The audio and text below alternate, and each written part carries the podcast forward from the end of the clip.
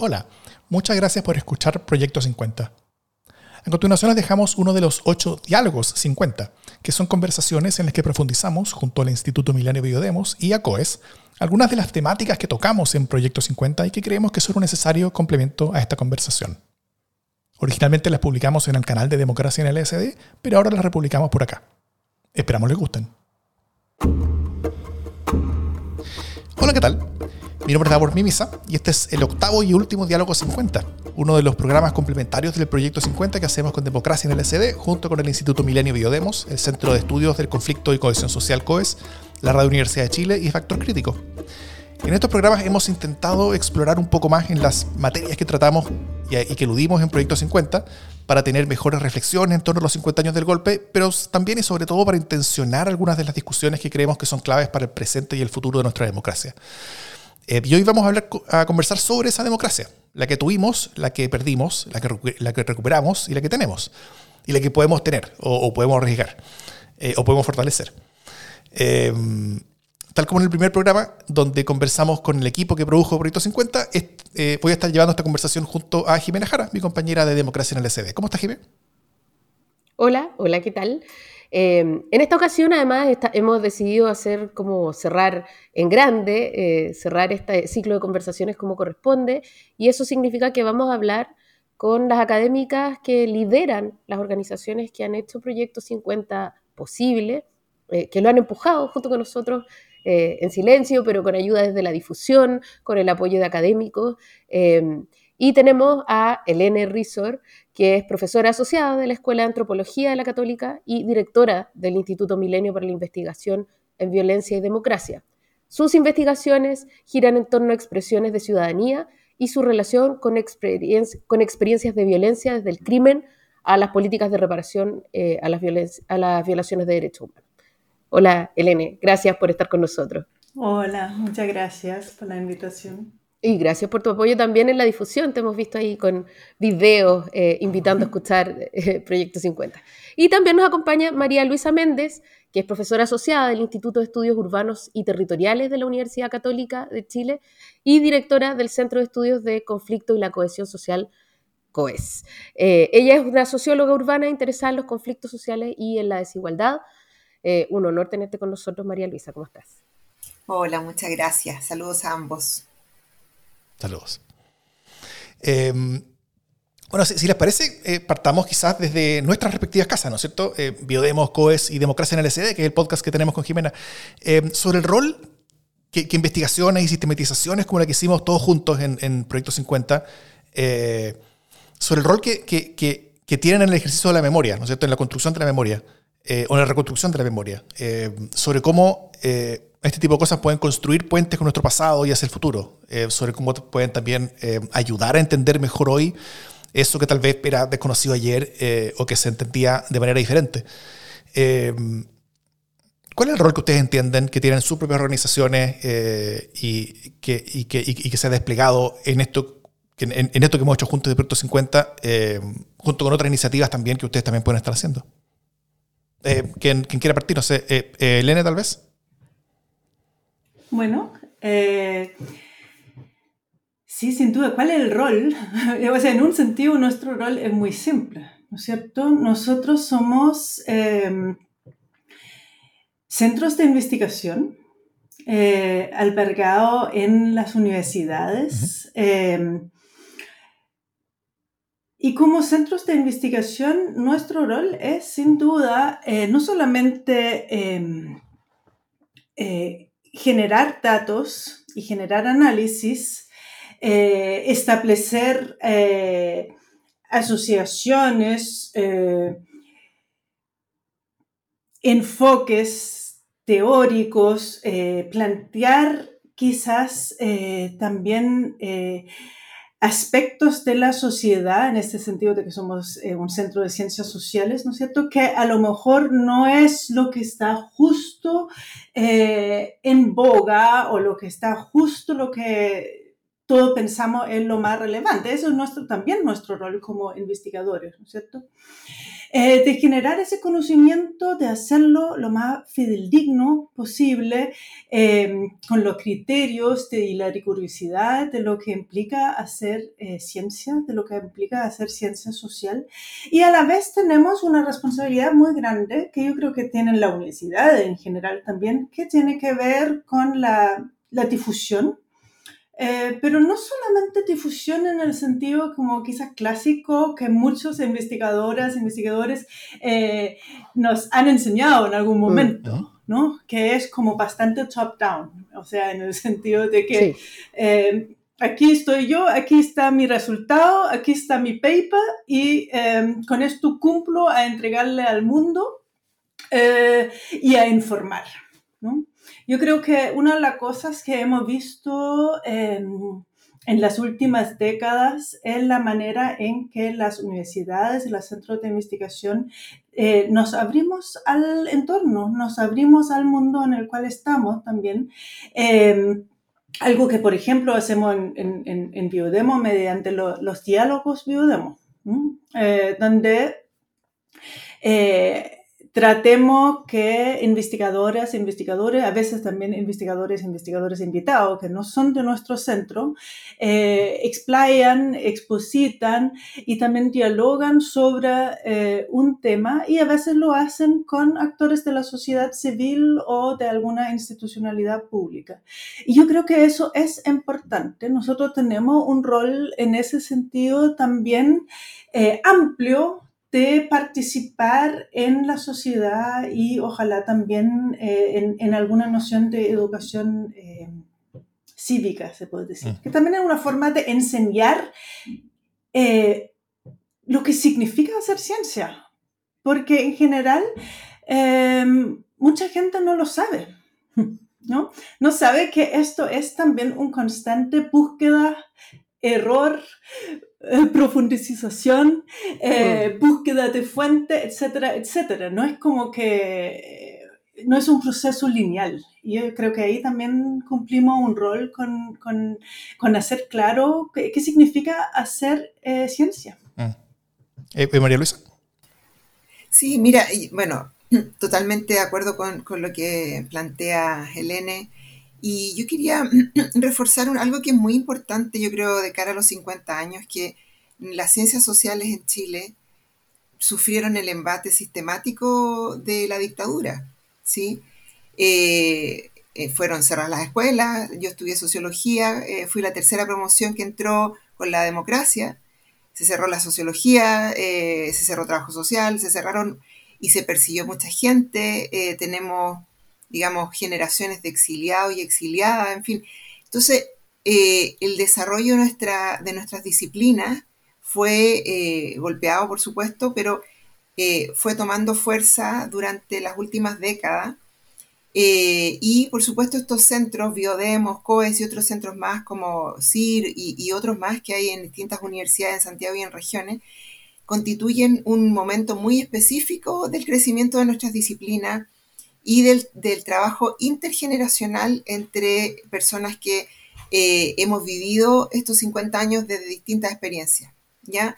Entonces yo quería también reforzar aquello, que eh, nuestra colaboración en este caso con ustedes eh, y con Biodemo también responde a una necesidad de reconstruir un tejido importante entre nuestras disciplinas, entre nuestras generaciones, entre un espacio académico que obviamente, como decía Helena, está muy tensionado por esta productividad, ¿no es cierto?, pero que tiene también el afán de llegar más allá, de conectarse.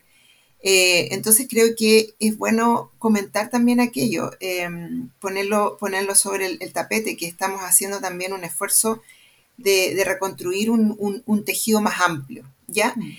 Eh, y creo que el proyecto 50 tiene algo que es es fundamental, que nos muestra que, em, que muchas ideas que en realidad se naturalizan, ¿no es cierto? Tratan de naturalizarse, normalizarse, y en realidad son terrenos en fuerte disputa, ¿no es cierto?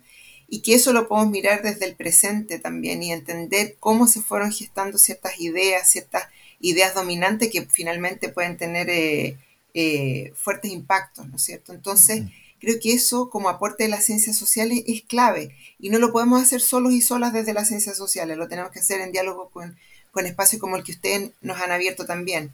¿no es cierto? Como tratar de entender cómo se cristalizan ciertas ideas que son dominantes y que pueden tener efectos muy fuertes sobre la vida de, todos nosotros.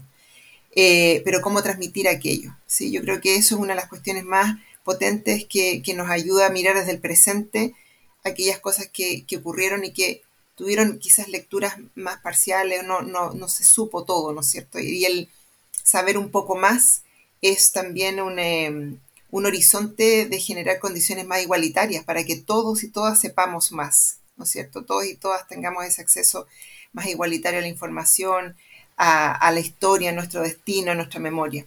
Así es que creo que esta articulación es una cuestión fundamental y muy, muy, muy importante como un paso, que ojalá podamos seguir progresando. Súper.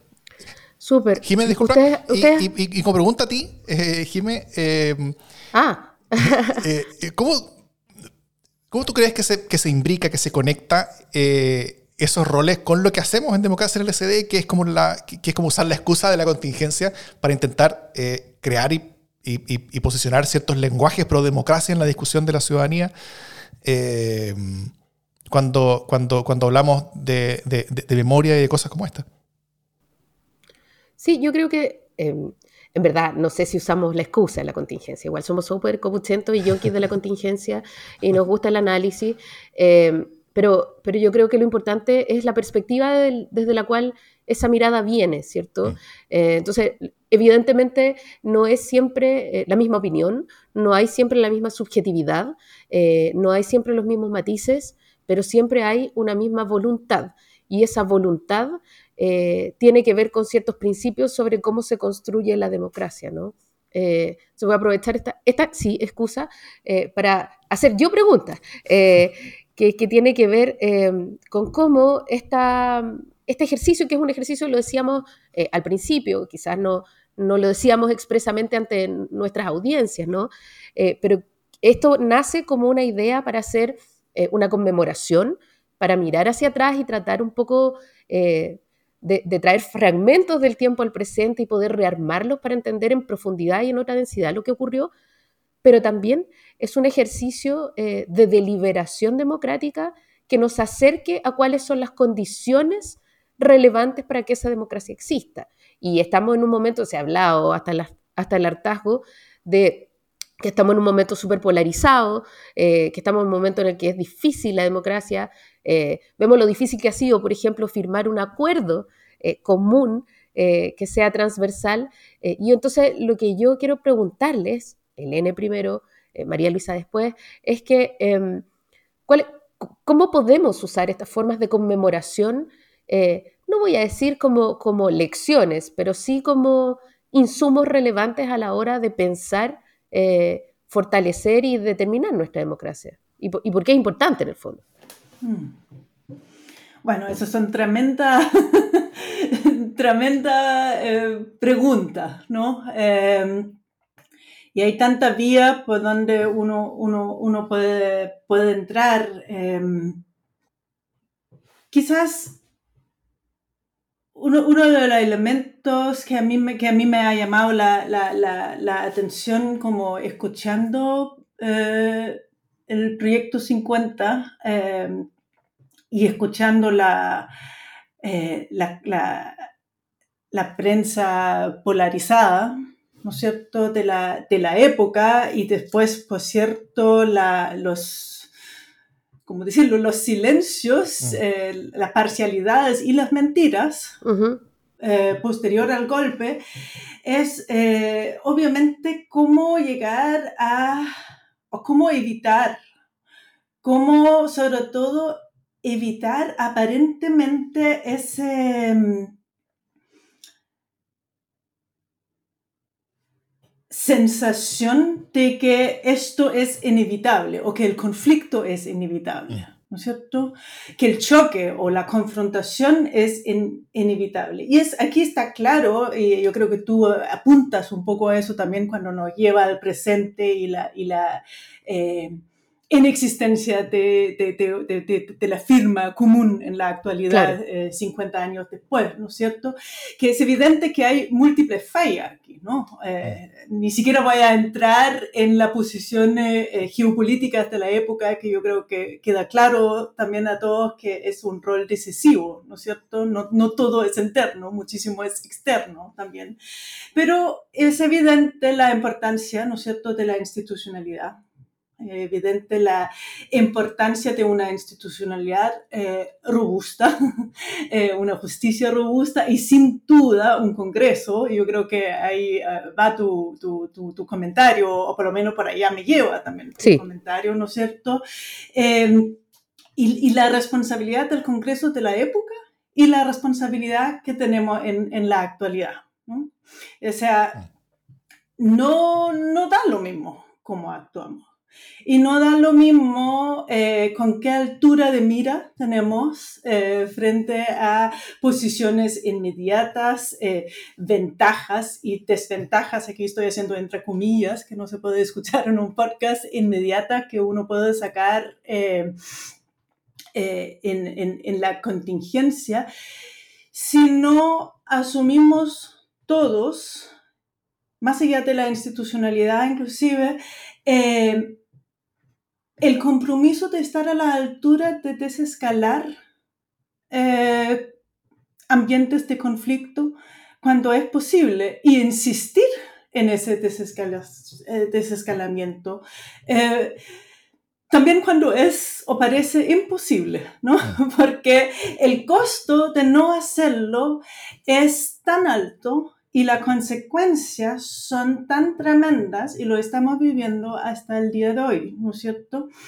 Que no es algo que podemos eh, darnos el lujo, no sé si es un buen término, porque no mm. creo que lo sea, pero darnos el lujo de no hacer, ¿no? Em, ahora, eso obviamente puede ser más fácil decir, o es mucho más fácil decir que hacer, pero eso no quita la necesidad, ¿no?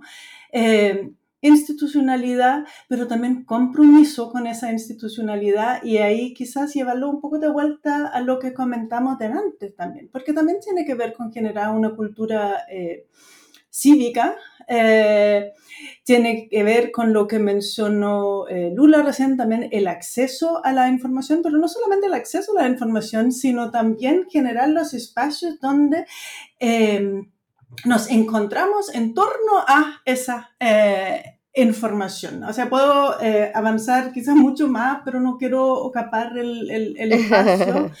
Eh, y seguramente podemos volver un poco más a hablar sobre los efectos de la violencia, ¿no? Hoy en día. Sí, sí, María Luisa, me gustaría también desde la perspectiva como de la cohesión social y, y cómo eso aporta, cómo, cómo ves ese panorama hoy día. Sí, mira, eh, bueno, concuerdo con, con, lo que plantea eh, Helene y, y, hay un espacio, o sea, me, me, parece súper importante eh, teniendo en cuenta lo que se está planteando acá, ¿no es cierto? Lo que fue el trabajo del Proyecto 50 y lo que puede crecer también algo de esa naturaleza, ¿no es cierto? pensando un poco en, en, en, claro, en cómo se retrata el escenario, como decías tú, Jimena, previo al golpe, después del golpe, hoy, ¿no es cierto?, en términos de los medios de comunicación, el acceso a la información, la capacidad de incidir en, discusiones públicas. Em, yo creo que ahí, por supuesto, nuestra democracia tiene una deuda enorme, enorme y, creo que es una cuestión que no podemos seguir eludiendo, ¿sí? Eh, y creo que estos espacios em, están, eh, están recibiendo ese llamado urgente eh, de poder, eh, eh, como dice Lenin, no solo proveer de contenido, sino que también proveer del espacio para sentir que hay una forma de representación de ciertas visiones, de ciertas posiciones, ciertas inquietudes en la sociedad. que eso, no, eso no, yo creo que nosotros no lo, no, lo estamos recibiendo como, como, un mensaje claro. ¿sí? la sociedad contemporánea chilena pensando un poco lo que retratamos de Proyecto 50, ¿no es cierto?, se ha complejizado en un sentido bien diverso, amplio, muchas veces fragmentado, ¿no es cierto?, el punto de vista de la cohesión. La sociedad chilena que nosotros vemos en la representación de lo que aparece del Proyecto 50 en una sociedad que sabemos además eh, que era una sociedad en ese sentido de estructura social más polarizada. Estructura social, lo que quiero decir era que había un sector pobre muy amplio y sectores medios pequeños, ¿verdad? Profesionales y, y, y las élites. Entonces, no teníamos estas clases medias, no teníamos, eh, eh, eh, digamos, una, una, composición más diversa intergeneracional, expansión de la educación, la migración, no teníamos aspectos multiculturales, en fin, más, más, más complejos como los que tenemos ahora. Entonces, creo que e, ese espacio para nuestra democracia de cómo nos sentimos representados, no solo por la política, sino también en esta esfera pública que la tenemos que construir entre todos y todas, creo que es súper eh, es súper importante para fortalecerla, ¿ya? En el sentido en que la cohesión social, como me, preguntabas tú, eh, Jimena, tiene un aspecto eh, identitario importante, pero sabemos que no puede ser de una identidad, de una comunidad nacional homogénea, ¿no es cierto? Así es. Apretada, sino que es una comunidad nacional con las características que tenemos ahora. Pero si no logramos eh, abrir esos espacios para la representación, para el intercambio, esos aspectos van a seguir estando muy lesionados porque no lo hemos resuelto, ¿no? Entonces, creo que ese es un ámbito en donde, donde a mí me, generó mucha resonancia, ¿no es cierto? Cómo abrir más espacios de debate público amplio de, distintos actores, en fin. Y no, mm. no repetir los errores, un poco lo que dice eh, Helena, los errores que ya vimos mm. eh, y hemos visto, ¿no? Sí, quizás, o sea, agregar eh, a lo que dice Lula, yo creo que, o sea, una consecuencia de esa sociedad mucho más heterogénea que tenemos hoy en día, también es que la polarización se expresa en otra manera y es otra polarización. Eh, o sea, una, quizás una polarización más dentro de la élite que compartido como ampliamente en, en, en la sociedad. Eh, quizás recordar también que Um. Hoy en día son pocos los chilenos que militan en un partido, mm. por ejemplo, también. Entonces, los tipos de eh, relación entre eh, el sistema de gobernanza y el Estado y la realidad social día a día de distintos grupos eh, no tienen esa misma mediación, pero también hace que quizás los debates y la polarización a nivel de élite política no se manifiestan tampoco en la misma manera en, en, en el día a día, ¿no? Mm. Entonces, como la distancia entre lo que la gente percibe como política y lo que la gente percibe como su vida es, eh, yo creo, más grande, pero sobre todo es otra, ¿no? Entonces, mm. pensar que aquí hay una analogía en términos de polarización equivalente a polarización en la actualidad, yo creo que eso sería erróneo. Mm. Sí, eh, justamente quería ir para allá, eh, porque en Proyecto 50 hicimos un levantamiento de información, ¿no es cierto? una investigación, también una, una, una curatoría entre toda la información. los diarios eran mucho más extensos que, el, que lo poco que nosotros leímos.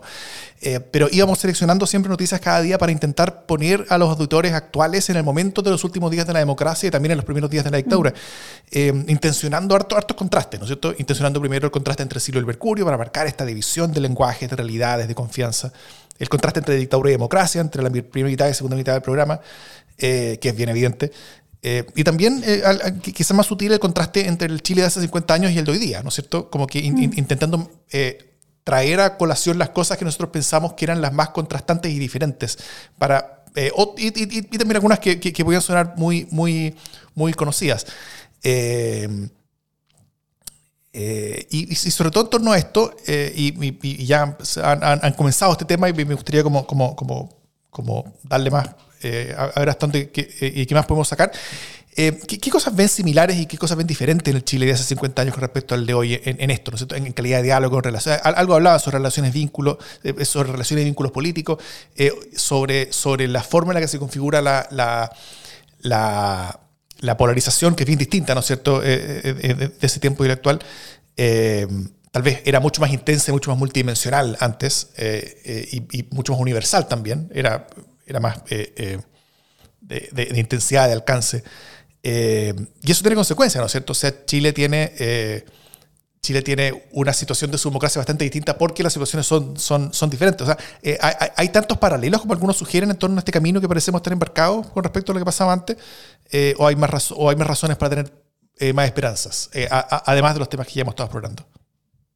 Sí, mira, yo creo que, yo quería también, bueno, volver un poco a lo de la polarización, que creo que es un, es un tema eh, que tenemos que, en los que tenemos que meternos como muy en profundidad, y lo veo un poco más del punto de vista como lo que, lo que comentaba al comienzo, de cómo se construye una idea, ¿no? Una idea que apela naturalmente a, un, eh, a una, entonces, un diagnóstico en donde se requiere orden, ¿ya? Mm. Eh, y, la polarización de la sociedad chilena eh, como idea, digamos, previo al, al, golpe de Estado, también hay que entenderla como una, un terreno en disputa, ¿ya? Es decir, es también un intento de retratar una situación de, enfrentamiento, un poco lo que decía Helene, ¿verdad? De enfrentamiento que no, tiene, que, no tiene otra salida más que una respuesta autoritaria, ¿no es cierto? Fuerte, en fin. Entonces yo creo que es muy interesante en esta discusión que estamos teniendo abrir la, la, la, la, atención respecto de cómo se maneja eh, discursivamente eh, la construcción de la polarización social. Mm. ¿ya? O sea, yo cuando digo la polarización la estructura social es un concepto así como más neutro, ¿no es cierto? Porque en el fondo lo que estoy diciendo es que la estructura social en vez de estar como distribuida más o menos con distintos porcentajes, ¿verdad? Eh, era, estaba como concentrada en dos polos, ¿ya? O mm. más o menos. Pero no, eso no significa que en, las visiones culturales, políticas eh, de, la, de, la, sociedad entonces haya estado también eh, necesariamente eh, enfrentado así. O sea, hay mucho también, ¿verdad?, de lo que se decía la lucha de clase, etcétera. Pero lo cierto es que también, y lo vimos reiteradas veces en el, en el, en el podcast, habían proyectos que, transformadores que eran bastante más mayoritarios, no solo Allende, ¿verdad? Tomich. Entonces, se sabía que había, y ya venía de antes, una ola transformadora que, que generaba consenso en una, en parte importante de la sociedad, ¿no es cierto? Entonces, eh, y eso yo creo que es, es, parecido a lo que tenemos ahora, en ese sentido, que en el fondo nosotros con el estallido social eh, eh, hay un diagnóstico de que hay, es necesario hacer cambios importantes, ¿verdad? Que es urgente, que tiene que ocurrir, etcétera independiente, yo creo, de lo, cómo fue el resultado finalmente con, lo, con el plebiscito, con la constitución, el rechazo, etcétera, lo que está pasando ahora. Pero, pero si uno mira, eh, y eso nosotros sí lo hemos visto en COES, todo la, el ciclo de movilizaciones estudiantiles, medioambientales, feministas, eh, eh, de la cuestión del de, conflicto chileno con el pueblo mapuche, etcétera, eh, viene, ¿verdad?, un ciclo importante, sostenido eh, de, poner estos temas sobre la agenda, ¿no es cierto? Entonces, yo creo que eh, por eso la, cuestión de la polarización, yo creo que hay que tomarlo con hartas pinzas porque tiene un efecto, ¿verdad?, sobre la población, como de transmitir un mensaje que frente a eso hay que encontrar una salida que apele al orden, ¿no es cierto? Y ya sabemos más bien en Chile, nuestra tradición histórica, quienes representan el orden, ¿no es cierto? Entonces, yo creo que hay que discutir críticamente y sistemáticamente aquello, eh, ayer y hoy. Y como dice Helene, eh, la polarización ahora quizá eh, responde también a, obviamente, a un, proceso de transformación muy importante que ha tenido la sociedad chilena en el sentido de su recomposición, ¿verdad? La llegada de, población migrante, el etiquetamiento, etcétera. Entonces, también ahí hay, una, hay un contenido importante de cómo se quiere apelar a quien resuelve eh, estos problemas. Entonces, eh, sobre, bueno, sobre tu pregunta, yo, yo pondría eso, por ejemplo, eh, Davor, que yo creo que hay, hay, una, hay una, una, parte importante de la población que entiende que Chile históricamente tiene problemas que, que se agudizaron también en la dictadura, por supuesto, y que, y que esto no, no, no, no, debería resistir más tiempo, ¿no es cierto? Mm. y pero a diferencia del contexto en el que está eh, también retratado 50 años atrás, lo dijo también Helene, eran contextos globales bien distintos también, ¿no es cierto? Chile estaba en, una tensión, ¿verdad? Y también el, los modelos, ¿verdad? Eh, Estados Unidos sabemos ya de facto cómo está, está totalmente documentado, el Pinochet clasificado el libro, lo retrata, pero hasta, hasta el hartazgo, ¿verdad? Eh, ahora tenemos quizás otros, otras coordenadas globales a las que estamos también sometidos, ¿no es cierto? Mm. Eh, y eso es importante tenerlo en cuenta, ¿no es cierto? Son cosas que nos exceden. Y yo creo que en Chile lo que sí tenemos es que tratamos, tendemos a pensar de que son problemas que no ocurren a nosotros nomás. Mm. Sí. Eh, sí, quizás yo, yo, quería como eh, colgarme, o sea, eh, Lula ahora mencionó el, el, el, tema del orden, mm. ¿no? que yo creo que es un, es un, un recurrente ayer y hoy. Eh, y que también apunta a un tema como mucho más amplio, que, que es la pregunta, ¿no es cierto?, por, autoridad, por un lado, eh, y lo que significa ejercer autoridad democráticamente. Bueno, hay, hay, hay grandes autoras aquí en, Chile que se han dedicado también a, a, a ese tema. Eh, lo que pasa es que la violencia está siempre presente en cualquier sociedad. ¿No? Está siempre presente o como un relato mítico fundacional o como una amenaza, una potencialidad, eh, sea a nivel social o sea como una violencia eh, política o de Estado, como la que se, se, vivió sistemáticamente durante, o sea, con el golpe y durante la dictadura, ¿no es cierto? Em, y va dejando también... Legado y nociones acerca de cómo se debe responder ante el desorden, ¿no? O, la noción de que aquí se está derrumbando institucionalidad o se está derrumbando el orden social como lo conocemos, mm. ¿no? Em, y y la autoridad está también siempre relacionada con una noción de, pueblo. ¿Quién tiene la capacidad de eh, representar, interpretar el soberano, que supuestamente es el pueblo? Ahora, el problema es que el pueblo, como noción, es un, significado vacío. ¿no es cierto? Que se va eh, asignando eh, sentido de acuerdo a la contingencia y de acuerdo a quién tiene la capacidad de asignarlo vacío eh, contenido también, ¿no es cierto?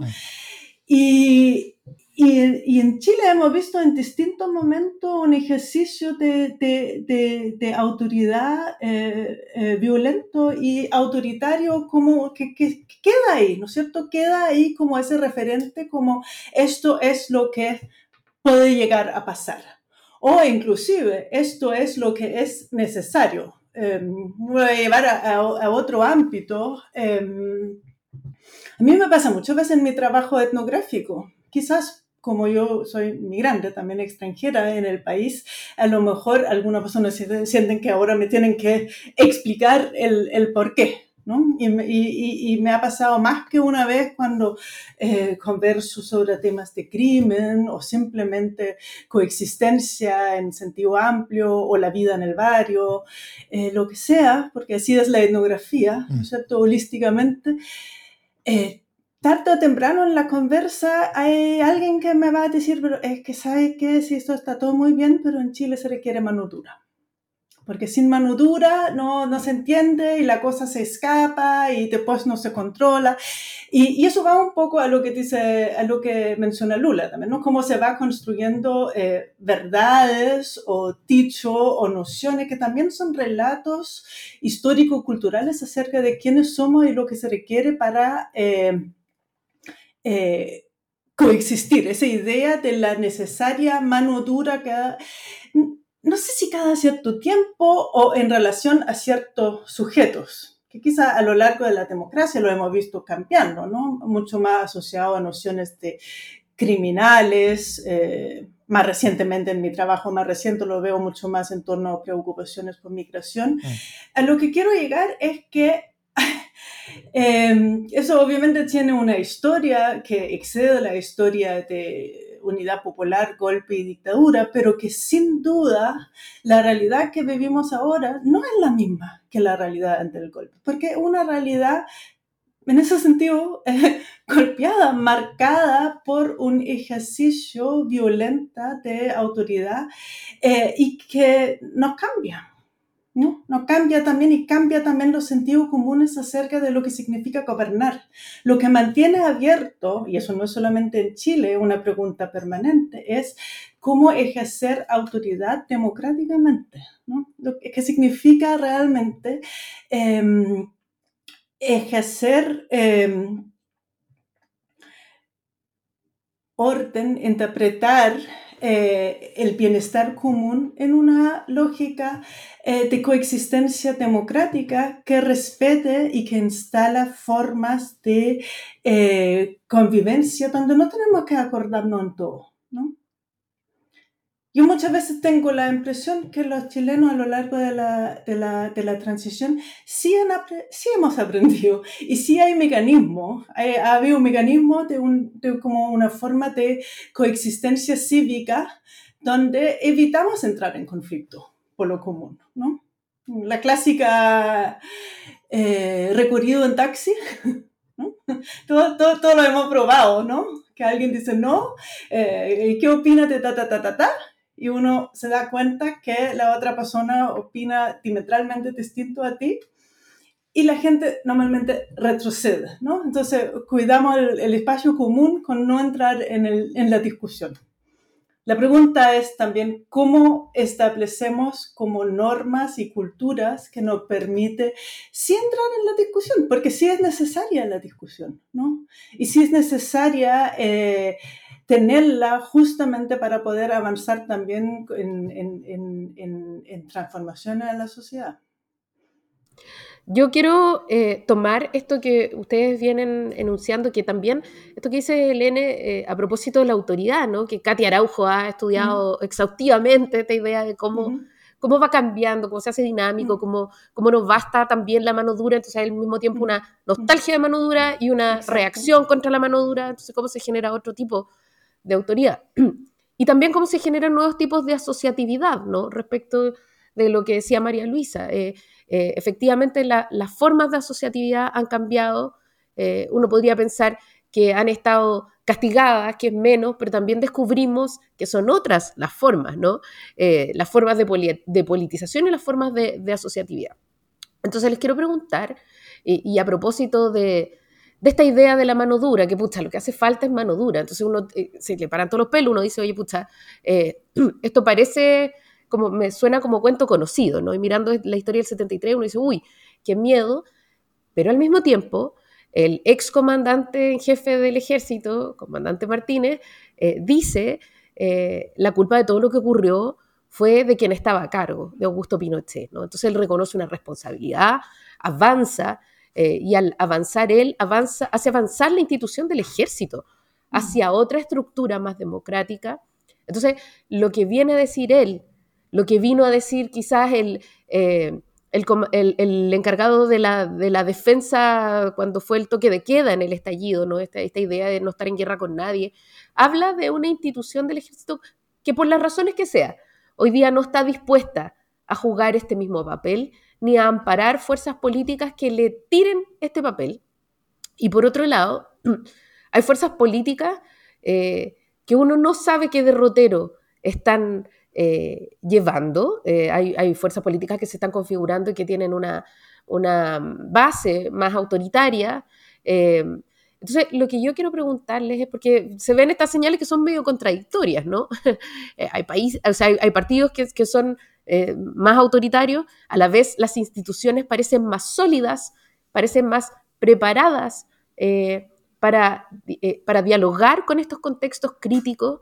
Lo que hemos visto de nuestra democracia el 2019 es que confrontada a una crisis muy grande del sistema político, una crisis de confianza gigante, sin embargo logra darle una salida. Mejor, ideal, no, insuficiente, lo que sea, pero le da una salida democrática. Y les quiero pedir eh, como su perspectiva respecto de esto. ¿Estamos, estamos mejor preparados? ¿Qué cosas hemos, hemos mejorado? ¿Qué cosas hemos aprendido? ¿Cómo están las instituciones respecto de cómo funcionaban antes?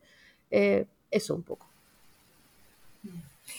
Em, mira, a mí me, tiendo a coincidir contigo en el diagnóstico de lo que parece a propósito de las declaraciones del, general Martínez. Me cuesta un poco, ¿ah? Pero esto es muy personal. soy la directora del COES, pero también soy una mujer de 50 años. Eh, nací en el año 72, a fin del 72. Eh, estudié en el Manuel de Salas, que estuve intervenido por, eh, por, por la, la FACH. entonces yo viví esa dualidad de la que tú hablas, ¿no? Un colegio bien progresista intervenido por, por las fuerzas militares. Entonces, em, me, me, me, parece que hay un avance, me parece que hay una eh, hay algunos colegas que lo describen entre las élites como una cierta reflexividad, ¿no es cierto? Que son capaces de mirarse a sí mismos claro. y ver en realidad que eh, el cambio va en una dirección que eh, o tratan de avanzar incluso pragmáticamente, no tanto quizás por una convicción profunda, pero sí pragmática, o se quedan anquilosados y pueden ser, eh, digamos, fuertemente responsabilizados también por lo que ocurrió antes, aunque no fueran los mismos actores, pero la misma institución, ¿no es cierto? Si es que no cambia. Entonces yo creo que sí, que hay un pragmatismo ahí eh, que responde a, los vientos de cambio que en algún momento tienen que llegar a estas instituciones. Eh, las instituciones además también son diversas, o sea, por ejemplo, en estos, en estos reportajes que uno ve ahora, eh, es súper emocionante, poner tú a, propósito de la atención del Mamo Contreras, eh, ver los testimonios de los prefectos de la PDI, por ejemplo. ¿No es cierto? Que es una institución que estuvo ligada, tiene responsabilidad durante la dictadura, pero otra alma tiene también democrática y persigue y busca, ¿verdad? Y tuvieron en ese, esos roles. Entonces, creo que es importante lo, lo, que se está diciendo, ¿verdad? Pero yo creo que el asunto en términos de aprendizaje es que creo que es muy bueno ese aprendizaje, pero también nos tenemos que dar cuenta que en la actualidad el modelo que está exportándose no requiere de una dictadura militar, ¿no? Eh, está, está consolidándose incluso erosionando la propia democracia, pero con las herramientas de la democracia, ¿no es cierto? Se elige democráticamente a Bolsonaro, ahí está mi ley, no sabemos qué va a pasar, ¿verdad? Trump, Trump quisiera volver a ser candidato a pesar de que sus seguidores hicieron este, este asalto al Capitolio. Entonces, a lo mejor ya no se necesita eh, golpes de Estado con militares de por medio, como para poder eh, restablecer un orden eh, que garantice estos intereses que es bastante evidente en el caso, de, en el caso actual, ¿verdad?, de una extrema derecha que además comulga con decir, eh, con negar el cambio climático, con retroceder los derechos de las mujeres, eh, en eh, atentar contra los derechos de la, diversidad sexual, etc. Entonces, yo creo que lo que tenemos que interrogar ahí es, en general, nuestras instituciones, ¿no es cierto? Y cómo permea dentro de nuestra misma democracia tal cual la conocemos esa erosión, ¿no es cierto? Cómo la va erosionando eh, y cómo se convive con instituciones que yo creo que por lo menos en nuestra realidad latinoamericana tienen dos almas siempre. Está, eh, eh, el, bueno, en general se describe en la literatura, ¿no es cierto? Que el Estado tiene, el Estado tiene dos almas, el Estado tiene una mano izquierda y una mano derecha, ¿no es cierto? te trata bien y te trata mal yo creo que ahí hay, o sea, un poco, eh, creo que ahí eh, tenemos que también entender un poco que a lo mejor no es con esas herramientas, ¿no es cierto?, de la bota, ¿no es cierto?, de la metralleta. Es con otro tipo de herramientas que eh, van a golpear avances que han sido muy importantes. Y yo creo que una cuestión que seguramente Helene y la gente de Biodemos lo ha visto más, ¿no es cierto?, que es el, el asunto de cuánto estamos como sociedad dispuestos a renunciar a esos logros por encontrar este amparo que nos prometen de cierta estabilidad, orden, eh, autoridad, comillas, real, ¿verdad? Etcétera. ¿Cuánto estamos dispuestos a ceder? ¿No es cierto? Entonces creo que, mm, creo que eso también es, es, algo que tenemos que aprender, ¿no? Mm. Y en esa línea, otras cosas que tal vez podríamos aprender. Eh, bueno, un, mensaje que siempre hemos querido intencionar en este podcast eh, era que, el golpe al, final, hasta, hasta el final incluso, no era inevitable, ¿no es cierto? algo hablamos de esto al principio de la conversación. Eh, que, siempre la política, la Fuerza Armada o la sociedad civil pudieron haber tenido un mayor rol para impedirlo. Eh, y que pudieron haberlo efectivamente evitado. Uno, uno, de hecho, escuchando el podcast, llega a sentir con frustración esas oportunidades perdidas, como, de, como los casi casi de, de acuerdos de salidas políticas, de acuerdos institucionales, eh, eh, y, de cosas que, que, a veces se caían en última hora, ¿no es cierto? Como que uno, uno, uno ve eh, que, que, que, el, camino hacia el golpe fue un camino muy frágil, de que, de que, siempre, de que muchas veces pudo haber desvíos, pudo haber salidas que, que no llevaban al golpe.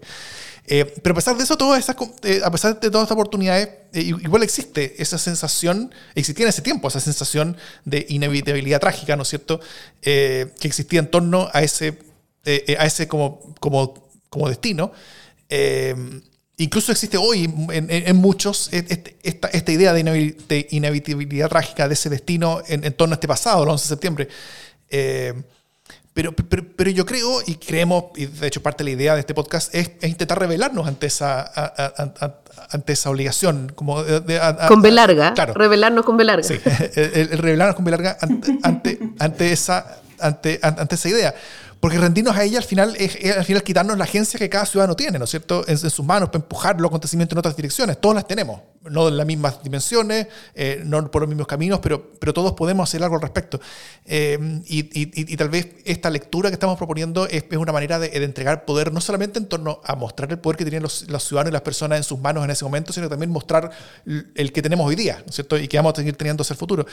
Eh, entonces me gustaría preguntarles si, primero si lo ven así también, eh, y, y, también qué cosas podrían ayudar como sociedad a alejarnos hoy de esa sensación de destino trágico sobre el pasado y sobre todo de una como idea de destino trágico que, que, que, que yo creo que empieza a permear sobre nuestro presente y futuro, ¿no es cierto? Eh, a, la que yo tal, tal, vez también deberíamos igualmente revelarnos por las mismas razones, pero tal vez utilizando herramientas diferentes. ¿Cuáles, cuáles podrían ser esas herramientas? Eh, bonito esa idea de revelarse. Eh, B, corta también, ¿no es cierto? B larga y B corta. Eh, o sea, en el sentido que yo que, que, a mi modo de ver también es una forma de revelarse ante la, el legado que nos deja la violencia estatal. Mm. Que también es un poco lo que mencioné antes, esa idea de que, como tú dices, esto es inevitable o que hay elementos que necesariamente se resuelven de esta forma. Eh, yo creo que en alguna manera eh, eh, ya, ya, nos hemos referido eh, todos ¿no? en la importancia de la, de la institucionalidad, de la importancia también a que haya una institucionalidad lo suficientemente sólida que, que, que permite también resistir esas nuevas modalidades de, de, de ataque a la, a la democracia. o sea, se mencionó Trump, por ejemplo, ¿no? pero también podríamos pensar en Bukele o, mm. o otras fi figuras, eh, ¿no es cierto? Eh, no hemos hablado tanto sobre la importancia de, eh, de memoria, de reparación, de, de pensar eh, en conjunto estos elementos, porque es necesario. es necesario em, asumir la, la responsabilidad, la culpa eh, de algunos, pero no en el sentido de que tienen que quedarte ahí de por vida y intergeneracionalmente como culpables, sino en el sentido de, eh, de avanzar hacia historia común, de pensamientos comunes, de manera de coexistencia eh, colectiva y eso pasa también para abrazar en conjunto eh, el reconocimiento de las violaciones a los derechos humanos eh, y también la, la, la, memoria. No podemos dejar la víctima sola porque es, es, es, es una historia compartida, con diferentes posicionamientos, pero es compartida, es nuestra historia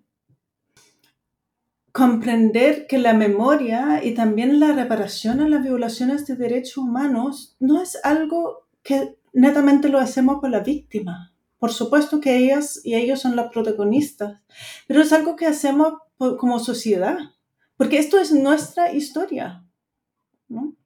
Es nuestra tragedia. Eh, y, y, y todos somos afectados por eso, ¿no? Los hijos y hijas que nacieron después del retorno a la democracia, inclusive una, migrante como yo, residente en Chile, también llega a ser mi historia porque nos entrelazamos y llegamos a ser parte de una realidad marcada por eh, estas violaciones, ¿no? Entonces, no podemos... Em, caer en algo que yo creo que lamentablemente se ha caído, ¿no? En esa lógica de que las la, reparaciones o la memoria eh, no es parte de la sociedad en conjunto. A veces es muy común escuchar en Chile algo que siempre me llama la atención, que se dice el mundo de derechos humanos, como si fuese un mundo aparte, ¿no? Como si fuese un en enclave que está ahí. El planeta, el em, planeta de los derechos humanos. El planeta de los derechos humanos, ¿no? Pero es nuestra, ¿no? Puede ser que estamos posicionados en forma diferente, que históricamente estamos posicionados en forma muy eh, divergente, em, pero sigue siendo una historia común y tenemos que ser capaces de construirlo en común porque sin eso, sin duda, em, se hace mucho más difícil construir futuros en conjunto. Mm. María Luisa. Sí, sí, no, yo que, que me parece un poco conectando con lo que hablábamos antes, que efectivamente en los aprendizajes, ¿no es cierto? Si cerramos la noción de derechos humanos solo a esta violación explícita, desaparición, tortura, ¿verdad?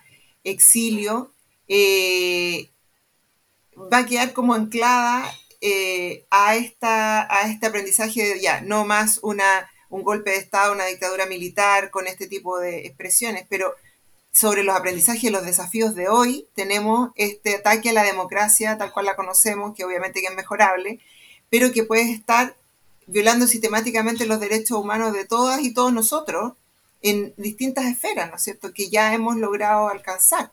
Entonces, eh, creo que ahí hay, una, hay un desafío como sociedad de entender que los derechos humanos es una... Eh, es, una forma de vivir en términos amplios, ¿no es cierto? Eh, con ese respeto. Y lo que quería también reflexionar, bueno, y le voy a contar muy cortito con un ejemplo. El otro día acompañé a mi padre, de, eh, que tiene setenta y tantos años, a un eh, homenaje que hicieron en Trabajo Social de la Chile, a quienes fueron estudiantes y profesores antes del 73, durante el 73 y en los primeros años de la dictadura. ¿ya? Eh, mi papá era profe y fue estudiante, al igual que mi madre, eh, entonces lo acompañé y, eh, y un poco lo que se, dijo ahora, era un acto reparatorio para él, para mi madre y, también para mí, ¿ya? fue una situación tremendamente emotiva, pero una de las cosas que más me gustó y que me sentí, debo decirlo, un poco como pollo en corral ajeno, fue la conexión de rebeldía que había entre estos mayores y las y los estudiantes de trabajo social de hoy. Eh, súper potente, súper potente, eh, porque esa memoria, esa rebeldía, esa agencia, esas ganas de cambiar la forma de hacer el trabajo social para ellos, como, como ellos dijeron una cosa muy linda, dijeron, em, el horizonte siempre es el otro, no soy yo, es el otro.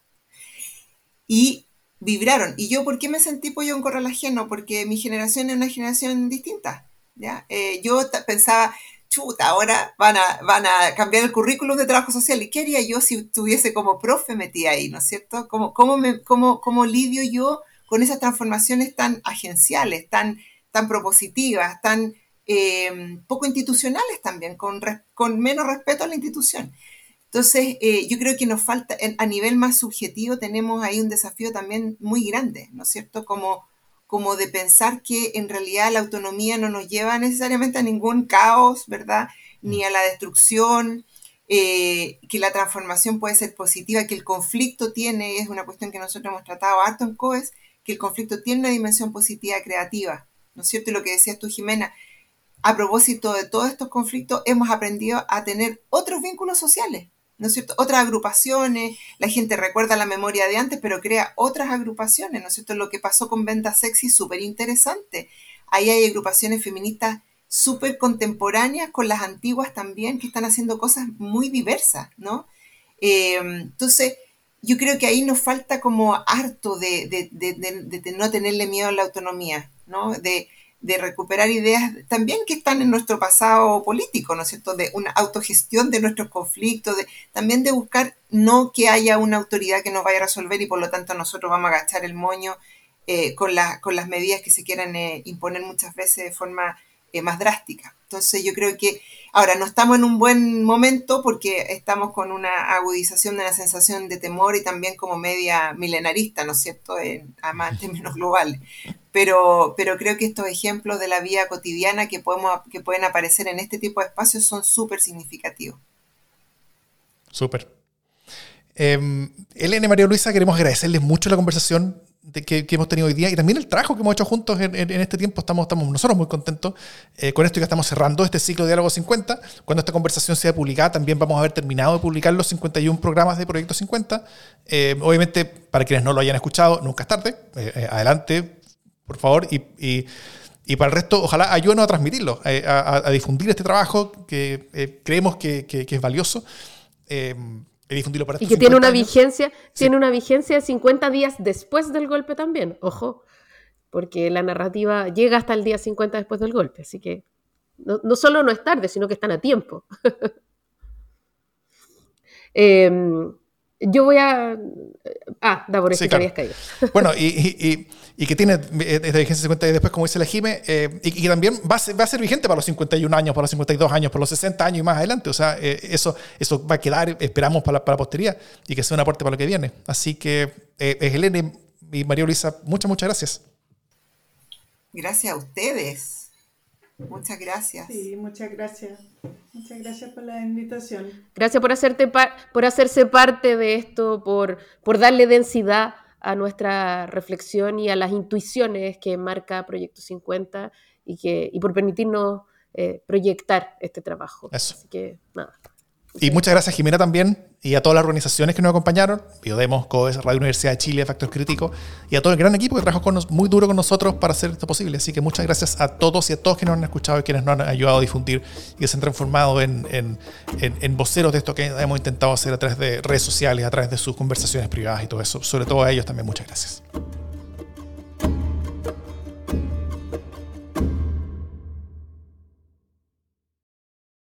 Proyecto 50 es una iniciativa de democracia en LSD, Radio Universidad de Chile, Instituto Milenio Biodemos, COES y Factor Crítico.